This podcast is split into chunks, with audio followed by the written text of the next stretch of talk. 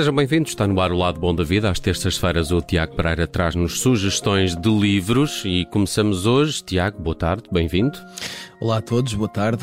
Começamos hoje pelo Prémio Saramago. Sim, vamos começar esta rubrica minha a ouvir o Bruno Vieira Amaral. uh... Obrigadinho, obrigadinho. Para quem não sabe, para é quem não sabe, o Bruno Vieira Amaral fez parte desse sacana desse júri que escolheu o vencedor do Prémio Saramago deste ano. Estou a brincar. É, é, é um prazer enorme ter aqui um ilustre jurado desse coletivo iluminado. E, e versejei. Bom, Bruno, tretas à parte. Hum, Explica-nos lá quem é que ganhou o prémio e que livro é este. Pois nós não sabíamos quando, quando lemos uh, os quatro finalistas, foram quatro uh, livros que uhum. chegaram às mãos do, do júri, uh, do júri final, que além de mim incluía anteriores vencedores do prémio, como o Gonçalo M. Tavares, o José Luís Peixoto, o João Tordo e o Walter Ugumem. Todos eles venceram o prémio Saramago? Sim. O teu é de que ano?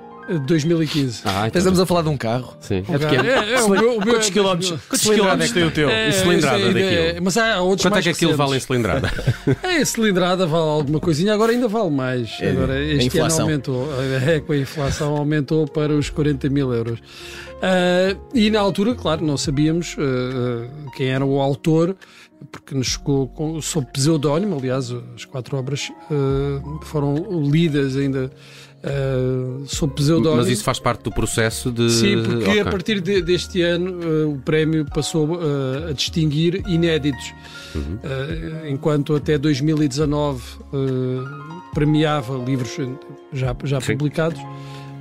passou agora a premiar autores até 40, quando anteriormente era autores até aos 35 anos, e, e inéditos. Portanto, nós não sabíamos se o autor Uh, uh, que viria a ser premiado tinha ou não obra publicada, eu desconfiei, muito honestamente, que já tivesse. Não parecia um primeiro livro. Eu uh, achei que era um livro com um grande domínio.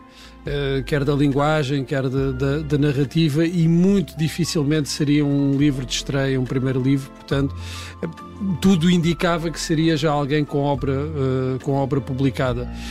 Dos quatro, pareceu-me claramente o, melhor, isto, na, na, minha, na minha opinião. O, o, livro não foi escolhido por unanimidade, mas por uma sólida maioria. Ah, não, é, não é como o Papa, não tem, não tem que ser. Eu, eu acho que nem não é como ser. PC, também não é como eu, eu acho que nem tem de ser. eu acho que havia outros possíveis vencedores de, de, dentro de, deste lote de quatro finalistas, mas pareceu-me também que este era nitidamente o melhor.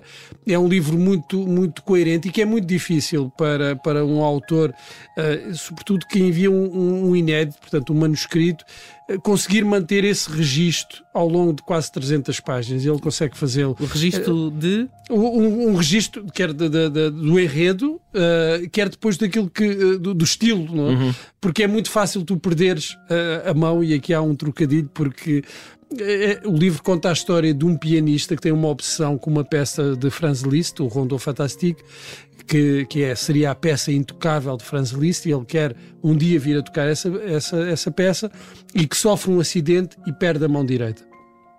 Uh, isto ainda no primeiro uh, quarto do livro.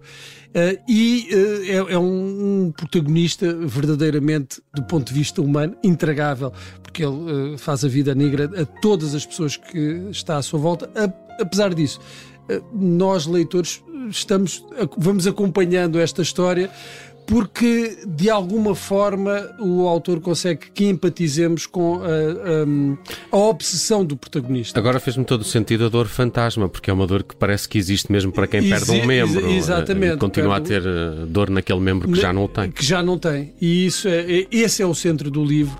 E a forma como ele consegue manter isto uh, durante essas 300 páginas, sem grandes digressões, sem grandes oscilações no tom, no registro, uh, que é muito fácil alguém perder-se, uh, revela de facto um grande domínio, uma grande capacidade uma grande mão. Eu também depois não elogio. Ah, pá. É Porque é, Fantástico. Porque, é, é, porque é, porque teve mão, ao contrário do seu. Espero que tenham gostado deste meu convidado de hoje. Está Não, aqui a fazer o meu eu- trabalho. Eu acho que é um livro que eh, muito bem, muito bem premiado. E- Quer e dizer, que- dizer isto e- porque fiz parte do jogo.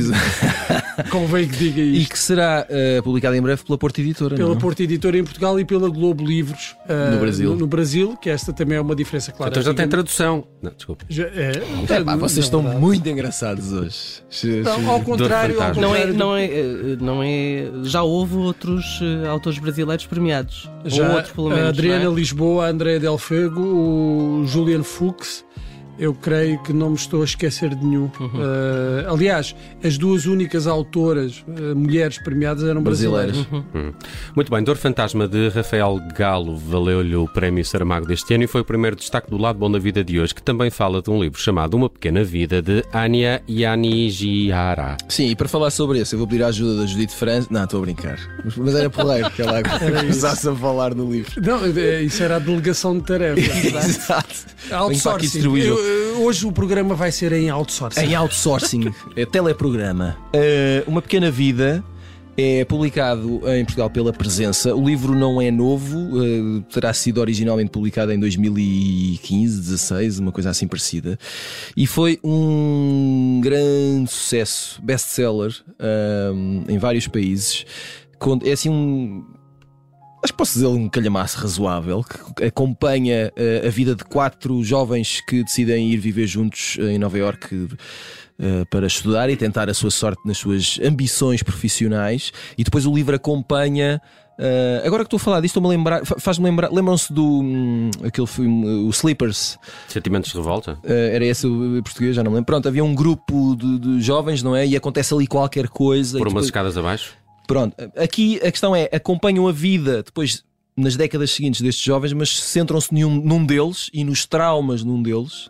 Eu durante muitos anos tive o pesadelo de estar a levar com um carrinho daqueles de, de- dos Nas cachorros escadas. nas escadas. O, o- essa personagem, a personagem em causa mais eh, traumatizada, vá, ou que se torna o centro da história, chama-se Jude, curiosamente, que me faz lembrar a canção que também falava de um garoto que o Paul McCartney tentava a todo o custo que não ficasse traumatizado. Mas que deve ter ficado. Mas não é capaz que Hum. tenha, eh, provavelmente. Aquele Ahm, Jules. Que- exatamente, que era um dos filhos do eh, John Lennon.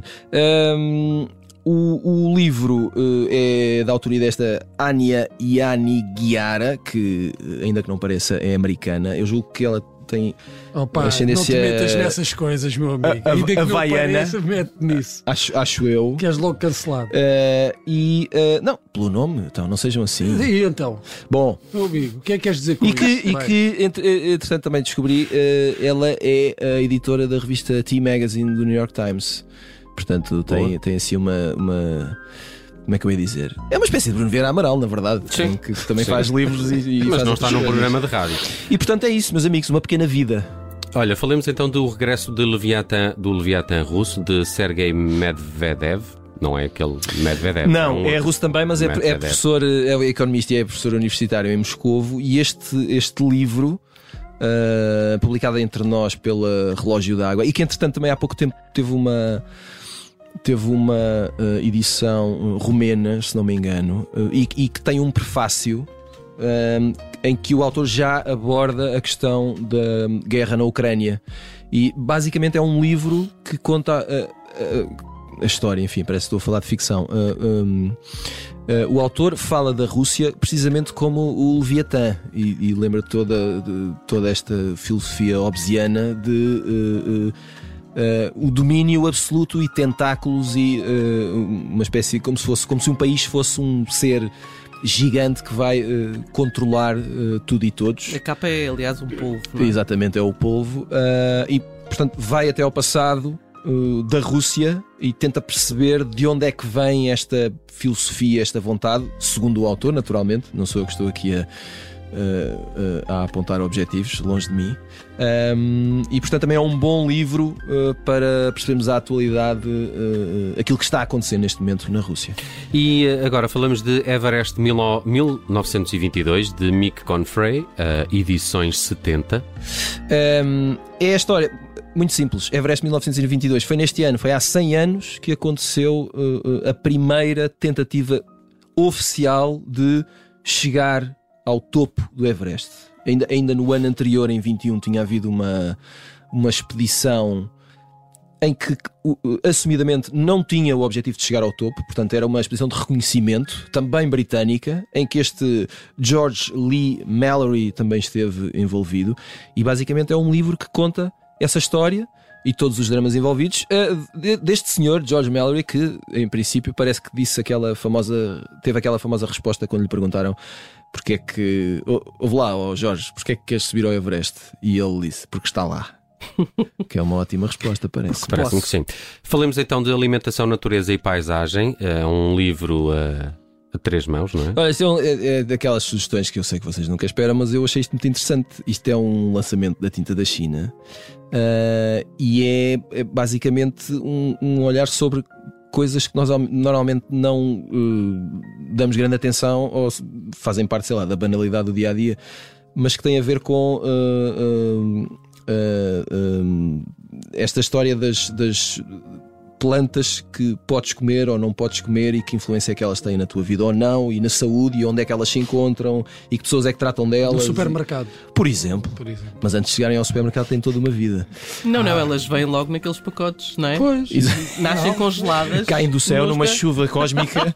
nesses. E, brinca, brinca, brinca, brinca. Dizer, então estamos aqui a eh, brincar, mas há muitos adolescentes que não sabem exatamente como é que uma ervilha Ora chega bem. ao frigorífico. E também não vão saber aqui. Não vão descobrir. É, não, estás, estás a. Mas, mas aqui, não, não estou a dizer no livro. No livro provavelmente aprende. Pois é isso, é isso. Estamos a falar. Eu estava aqui a pensar, uh, será a três mãos ou a seis mãos? Eu sim, e eu quando é. disse fiquei com essa dúvida. É, seis mãos. É, são três pessoas, são seis mãos. Mas só se escreve se for, uma, se for um, um ah, piano. Ah, é caneta. Não, se for um piano tocado por duas pessoas, é um piano a quatro mãos. Ah, mas a escrita. A escrita é só de uma mão.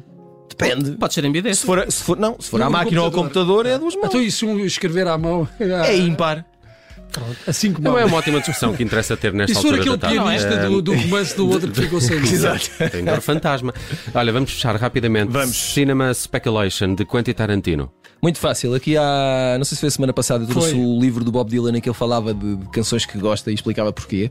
E isto é um, é um livro de memórias do Quentin Tarantino através da paixão dele pelo cinema, desde que ele era miúdo e ia ao cinema com a mãe e com o padrasto e que ficava fascinado com os filmes que via, muitas das vezes cheio de medo. E depois, uh, todos os filmes, uh, não, não são todos, obviamente, mas os filmes, muitos filmes que o marcaram e porquê à medida que ele foi crescendo, pessoas que ele foi conhecendo uh, uh, no, no, meio uh, cinematográfico, já depois de ser um, um, realizador reconhecido, as histórias que ele foi colecionando e tudo isto com os filmes que lhe construíram a memória. Isto deve valer a pena. Acho que sim, acho que vale bastante a pena. Fechamos com uma sugestão de Quentin Tarantino, Cinema Speculation. Foi o lado bom da vida que à terça-feira traz livros aqui à tarde em direto. Quem os traz é o Tiago Pereira obrigado por isso. Um abraço. Até amanhã.